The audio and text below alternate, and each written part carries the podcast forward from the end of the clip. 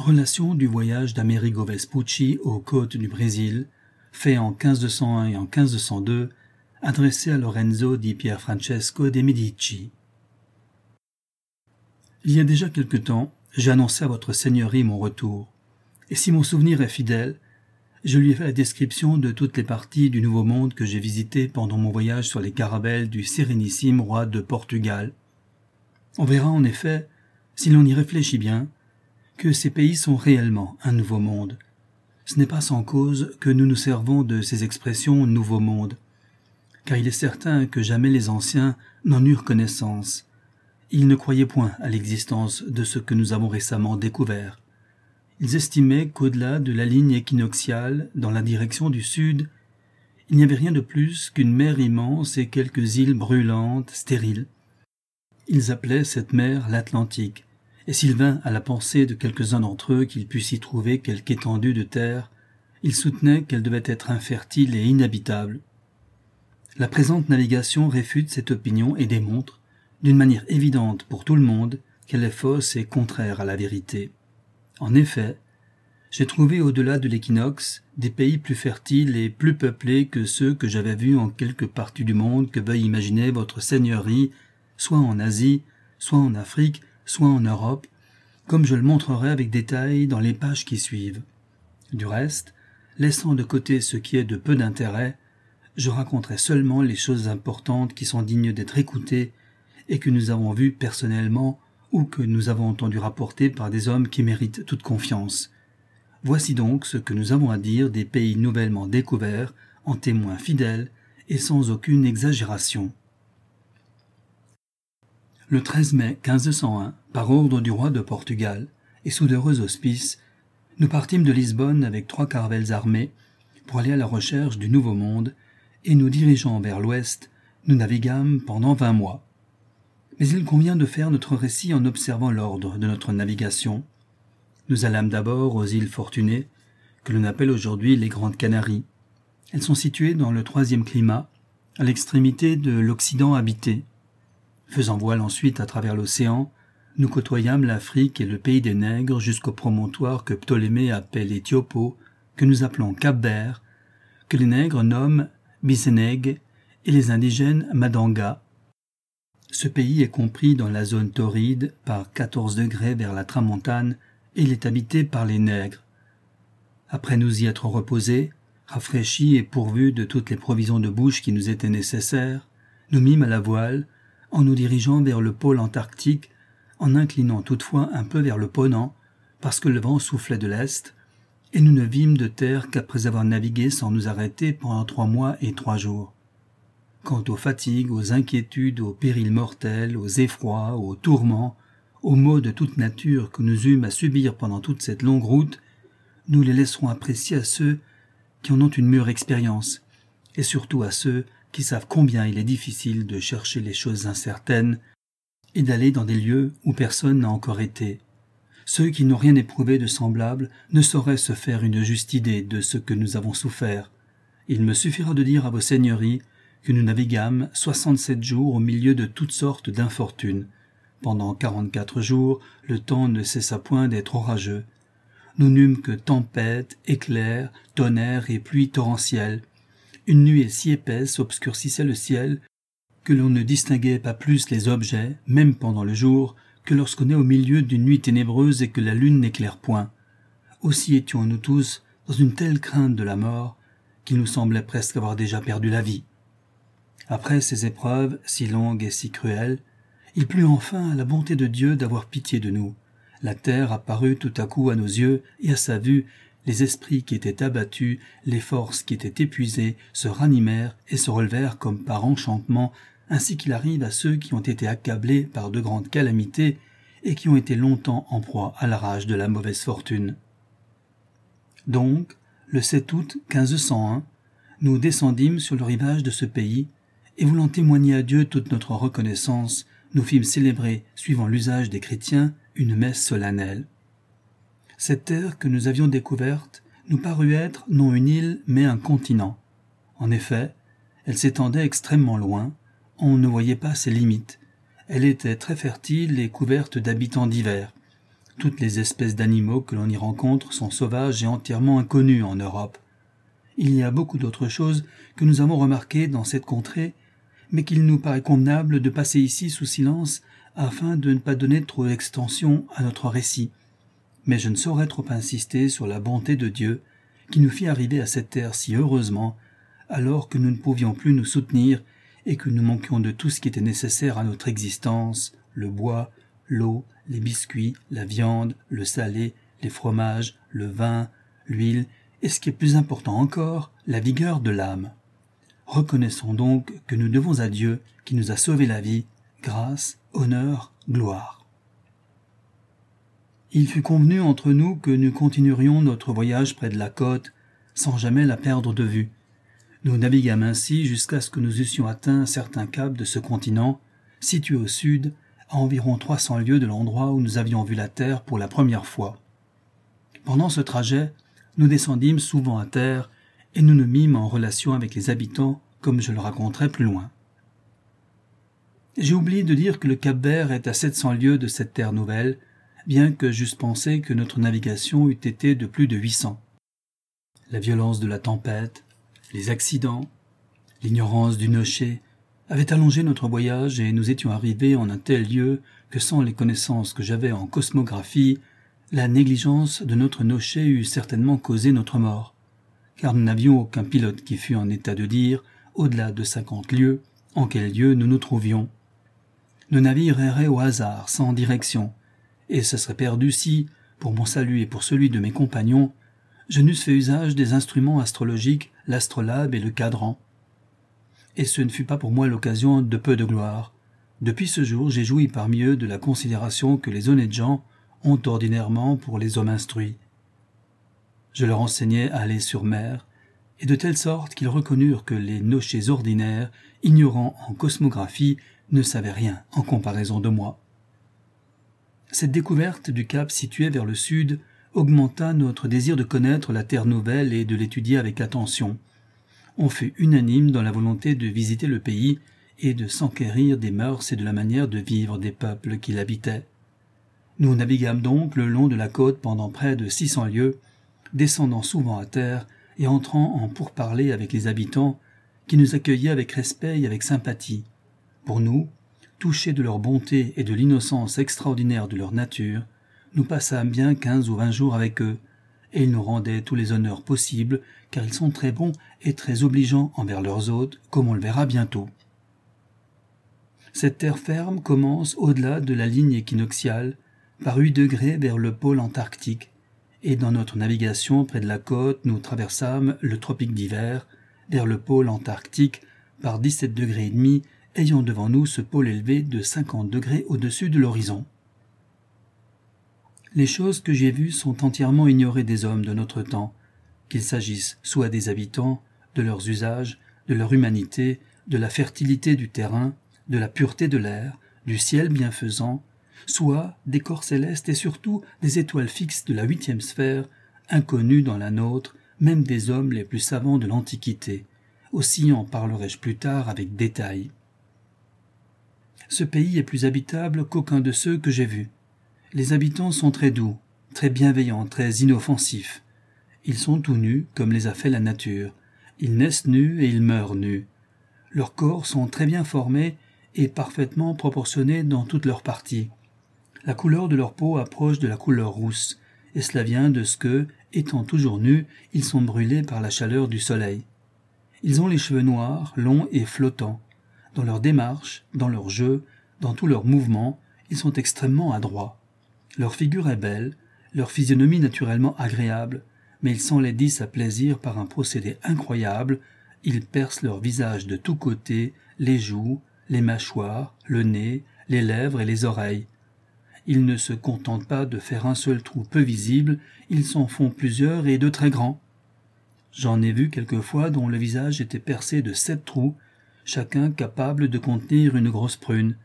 Quand ils ont enlevé la chair, ils remplissent les cavités avec de petites pierres, de couleur bleue, de marbre, avec du cristal, de très bel albâtre, ou avec de l'ivoire, ou avec des os très blancs, et tous ces objets sont travaillés avec assez d'art.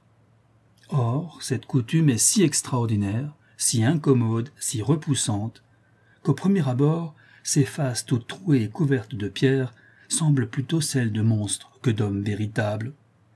Quelquefois j'ai vu ces sept pierres-là chacune la moitié de la main, et si incroyable, si monstrueux que cela paraisse, ce n'en est pas moins une vérité. J'ai plusieurs fois pesé ces pierres et trouvé que leur poids était près de sept onces. Aux oreilles, ils portent des ornements plus précieux, des anneaux ou des perles, suivant la coutume des Égyptiens et des Indiens. Du reste, cet usage est particulier aux hommes. Les femmes ne portent que des ornements d'oreilles. Ils n'ont ni laine, ni lin, ni tissu, ni vêtements de coton, et n'ont besoin d'aucune de ces choses puisqu'ils sont toujours nus. Il n'y a chez eux aucun patrimoine. Tous les biens sont communs à tous. Ils n'ont ni roi, ni empereur. Chacun est son roi à lui-même. Ils ont autant d'épouses qu'il leur plaît, et il n'y a aucun empêchement de parenté à ces mariages qu'ils peuvent rompre selon leurs caprices, car ils sont sans loi et privés de raison. Ils n'ont ni temple, ni religion, et cependant ils adorent des idoles. Que dirais-je de plus? Ils vivent dans une détestable licence qui les fait ressembler plutôt à des épicuriens qu'à des stoïciens. Ils ne se livrent à aucune espèce de commerce, ils ne connaissent aucune monnaie. Néanmoins, ils sont souvent en discorde entre eux, ils se livrent des combats affreux, mais sans nul art militaire. Dans les conseils, les vieillards influencent les jeunes gens, leur font adopter les résolutions qui leur conviennent, et enflamment leur ardeur pour combattre et mettre à mort leurs ennemis. S'ils sont vainqueurs, ils coupent en morceaux les vaincus, les mangent, et assurent que c'est un mets très agréable. Ils se nourrissent ainsi de chair humaine, le père mange le fils et le fils le père, suivant les circonstances et les hasards des combats. J'ai vu un abominable homme qui se vantait, et qui n'en tirait pas peu de vanité, d'avoir mangé plus de trois cents hommes. J'ai vu aussi une ville, que j'habitais environ vingt-sept jours, et où des morceaux de chair humaine salée étaient accrochés aux poutres des maisons, comme nous accrochons aux poutres de nos cuisines, soit de la chair de sanglier séchée au soleil ou fumée, soit des saucissons, soit d'autres provisions de cette espèce. Ils s'étonnent fort que nous ne mangions pas comme eux la chair de nos ennemis. Ils disent que rien ne met plus en appétit, cette chair a un goût merveilleux et qu'on ne peut imaginer rien de plus savoureux et de plus délicat. Ils n'ont d'autres armes que des arcs et des flèches, ils s'en servent très cruellement pour s'entretuer dans leurs combats, s'attaquant et se frappant tout nus comme des bêtes sauvages. Souvent nous avons essayé de les faire changer de sentiment, et nous les avons pressés de renoncer à des coutumes si odieuses et si abominables, et quelquefois ils nous ont permis de se corriger de leurs habitudes de cruauté. Comme je l'ai déjà dit, les femmes, quoique nues, errent à leur volonté et sans pudeur, ne sont cependant pas laides. Leurs corps sont bien proportionnés, et elles ne sont point allées par le soleil comme on pourrait le croire. Leur extrême embonpoint ne les rend point difformes. Ces gens-là disent qu'ils vivent cent cinquante ans. Il est rare qu'ils soient malades, et si par hasard il leur survient quelque infirmité, ils se guérissent aussitôt avec le suc de certaines herbes. Les choses que j'ai trouvées les plus dignes d'envie dans cette contrée sont la douceur de la température, la pureté du ciel, la fertilité du sol, la longévité des habitants, et je suppose qu'ils doivent ces avantages au vent d'Est, qui souffle aussi souvent chez eux que chez nous le vent du Nord. Ils aiment beaucoup la pêche, qui leur fournit leur nourriture la plus ordinaire. La nature leur est à cet égard très favorable, la mer qui baigne leurs terres abondant en toutes sortes de poissons. Ils ont peu de goût pour la chasse. Peut-être à cause de la multitude des animaux sauvages qu'ils redoutent et qui les empêchent de se hasarder dans les forêts. On y rencontre toute espèce de lions, d'ours et de bêtes semblables. En outre, les arbres y atteignent une telle hauteur qu'on pourrait à peine le croire. Ils s'abstiennent donc d'aller dans les forêts, parce qu'étant nus et sans armes, ils ne pourraient lutter avec avantage contre les animaux. Le pays est très tempéré, très fertile et extrêmement agréable. Et quoiqu'il s'y trouve beaucoup de collines, il n'en est pas moins arrosé par un grand nombre de ruisseaux et de fleuves. Les bois y sont si épais, les arbres si pressés les uns contre les autres, qu'on ne peut y pénétrer. Ils sont remplis d'animaux féroces de toutes sortes. Les arbres et les fruits croissent d'eux-mêmes, sans culture. Les fruits sont excellents, très abondants, et ne font aucun mal. Ils diffèrent beaucoup des nôtres. La terre produit en outre un nombre infini d'herbes et de racines avec lesquelles on fait du pain et d'autres aliments. Il y a aussi des grains de beaucoup d'espèces différentes, mais qui ne sont pas tout à fait semblables aux nôtres. Le pays ne produit aucun métal, excepté l'or qu'on y trouve en très grande abondance, quoique nous n'ayons pas rapporté de ce premier voyage. Mais nous sommes assurés que c'est la vérité parce que ce fait nous a été affirmé par tous les habitants, qui ajoutaient même que l'or était chez eux très peu recherché et n'avait presque aucune valeur. Ils ont beaucoup de perles et de pierres précieuses, comme nous l'avons indiqué plus haut. Mais si je voulais parler de tout ce que j'ai vu, j'aurais à raconter tant de choses et si différentes les unes des autres que cette relation deviendrait un trop long ouvrage. C'est ainsi que Pline, homme très docte, ayant entrepris l'histoire de tant de choses, n'est point parvenu à en décrire la meilleure partie, et s'il eût traité de chacune de ces choses, il eût fait un ouvrage beaucoup plus considérable quant à l'étendue, mais surtout très parfait. Parmi les nouveautés qui étonnent le plus, je dois citer les espèces nombreuses de perroquets si différents et de couleurs si variées. Les arbres exhalent tous un parfum si suave qu'on ne saurait se l'imaginer et de toutes parts suintent des gommes, des liqueurs, des sucs, qui, si nous connaissions leurs vertus, nous serviraient à toute chose, non pas seulement à nous procurer des sensations agréables, mais à nous maintenir en santé ou à nous guérir si nous étions malades. Certes, s'il y a un paradis terrestre au monde, je ne doute pas qu'il ne soit à peu de distance de ce pays qui, voisin du sud, jouit d'un ciel si tempéré qu'on n'y souffre ni du froid en hiver, ni d'une trop grande chaleur en été. Il est rare que des nuages obscurcissent l'air. Les jours sont presque toujours sereins. Quelquefois il tombe une légère rosée, sans aucune vapeur, et après trois ou quatre heures, elle se dissipe comme un brouillard. Le ciel est tourné de quelques belles étoiles que nous ne connaissons pas, et dont j'ai eu grand soin de prendre note. J'en ai compté environ vingt d'un éclat égal à celui de Vénus et de Jupiter. J'ai étudié leurs cours et leurs divers mouvements. J'ai mesuré leur circonférence et leur diamètre avec assez de facilité, étant quelque peu géomètre.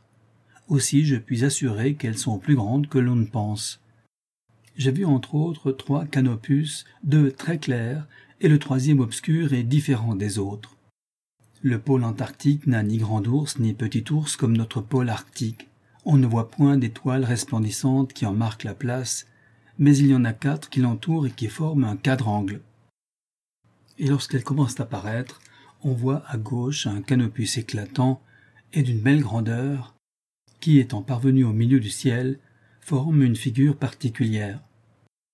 Trois autres lumières brillantes les précèdent, et celle du milieu a douze degrés et demi de circonférence, et au milieu des trois est un autre canopus resplendissant. Ensuite viennent six autres étoiles dont la splendeur surpasse celle de toutes les autres étoiles qui sont dans la huitième sphère, celle qui est au milieu de la superficie de la dite sphère, à 32 degrés de circonférence. Après ces figures paraît un grand canopus, mais obscur, et dont les étoiles sont toutes dans la Voie lactée et unies à la ligne méridienne. Elles forment une figure particulière. J'ai vu encore beaucoup d'autres étoiles. Ayant observé avec grand soin tous leurs différents mouvements, j'ai composé, pour les décrire, un livre dans lequel j'ai d'ailleurs raconté tout ce que j'ai pu apprendre pendant cette navigation. Ce livre est encore entre les mains du sérénissime roi de Portugal, et j'espère qu'il reviendra bientôt dans les miennes. J'ai donc étudié avec soin dans cet hémisphère des choses qui contredisent les opinions des philosophes, car elles leur sont tout à fait contraires. Entre autres choses, j'ai vu l'iris, c'est-à-dire l'arc-en-ciel blanc, presque au milieu de la nuit. Selon l'explication de quelques savants, il prend les couleurs des quatre éléments, du feu le rouge, de la terre le vert, de l'air le blanc et de l'eau le bleu. Mais Aristote, dans son livre intitulé Météore, est d'une opinion très différente, car il dit que l'arc-en-ciel est la réflexion d'un rayon dans la vapeur d'un nuage situé dans la direction opposée, de même qu'une lumière qui brille sur l'eau reluit sur une muraille, retournant ainsi contre elle-même. Par son interposition, il tempère la chaleur du soleil. En se résolvant en pluie, il fertilise la terre. Par sa beauté, il ajoute un charme au ciel. Il prouve que l'air est chargé d'humidité, et quarante ans avant la fin du monde, il cessera de paraître, ce qui sera le signe de la sécheresse des éléments. Il paraît toujours à l'opposé du soleil. On ne le voit jamais au midi. parce que jamais le soleil n'est au nord. Pline dit qu'après l'équinoxe d'automne, il apparaît à toute heure. Et je dois dire que j'ai tiré ce fait du commentaire de Landino sur le quatrième livre de l'Énéide, parce qu'il est juste que personne ne soit privé de l'honneur que lui méritent ses travaux. J'ai vu cet arc deux ou trois fois, et je ne suis pas le seul qui ait réfléchi à ce phénomène. Beaucoup de marins partagent mon opinion. Nous vîmes aussi la lune nouvelle opérant sa conjonction le même jour avec le soleil, et de plus, chaque nuit, des vapeurs et des flammes ardentes qui traversaient le ciel. Un peu plus haut, j'ai donné à ce pays le nom d'hémisphère, et à proprement parler on ne peut pas dire que ce soit un hémisphère, si on le met en comparaison d'une autre, mais comme après tout il paraît en avoir à peu près la forme, on peut, sans une exactitude trop rigoureuse, l'appeler hémisphère. Donc, ainsi que nous l'avons dit, de Lisbonne, d'où nous partîmes, et qui est éloigné de l'équinoxe vers le nord de près de quarante degrés, nous naviguâmes jusqu'à ce pays qui est à cinquante degrés au-delà de l'équinoxe, ce qui fait en somme quatre-vingt-dix degrés, c'est-à-dire la quatrième partie du grand cercle, selon la vraie raison du nombre, que nous ont enseigné les anciens. Il doit donc être manifeste pour tout le monde que nous avons mesuré la quatrième partie du monde, et en effet, nous qui habitons Lisbonne, au-delà de la ligne équinoxiale par quarante degrés environ vers le nord, nous sommes éloignés de ceux qui habitent au-delà de la ligne équinoxiale dans la longueur méridionale, angulairement 90 degrés, c'est-à-dire par ligne transversale. Et afin que la chose soit plus clairement comprise, la ligne perpendiculaire qui, tandis que nous sommes droits sur nos pieds, part du point du ciel et arrive à notre zénith, vient frapper par le flanc ceux qui sont au-delà de la ligne équinoxiale à 50 degrés, d'où il suit que nous sommes sur la ligne droite et eux, relativement à nous, sur la ligne transversale, ce qui forme un triangle à angle droit, et nous tenons la droite de ces lignes comme le montre la figure. Et je pense avoir assez parlé cosmographie, votre Seigneurie me pardonnera si je ne lui ai pas envoyé les notes écrites jour par jour pendant cette dernière navigation suivant ma promesse.